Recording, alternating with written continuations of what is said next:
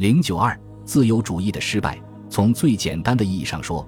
我们可以看到第一次世界大战中欧洲政治制度忽左忽右的极端化，这对世界各地的战前自由派和中左派都是一个打击。在大多数情况下，左翼会在战败的国家中占上风。暴力革命推翻了德国和俄罗斯的君主政权。奥斯曼苏丹国屈服于凯莫尔阿塔蒂尔克的民族主义和世俗化起义，因此，战争的集体记忆经常反映在俄罗斯布尔什维克的格言中，即战争是革命之母，这也就不足为奇了。然而，对于战胜国来说，就没有这样的必然性了。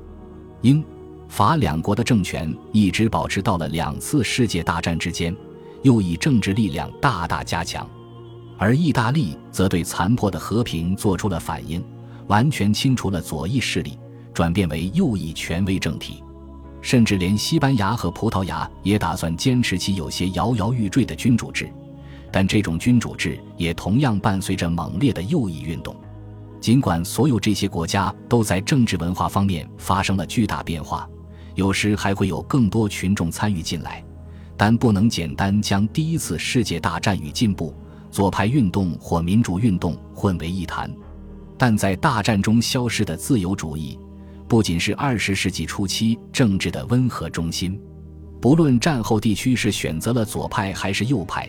他们对社会都产生了进一步影响，成了不同的政治实体。即使是左派，也搁置了国际主义，因为政府在战争期间对经济与社会采取的责任方式与一九一四年之前大有不同。所以，政治冲突更明显的直接集中于阶级利益和经济政策方面。在战争的重重压力之下，国家权力变得活跃起来。这不仅是为了公民的利益，也是为了保护自己的生存。革命之母同样孕育了作用，使战前自由主义在两次世界大战之间被社会冷落。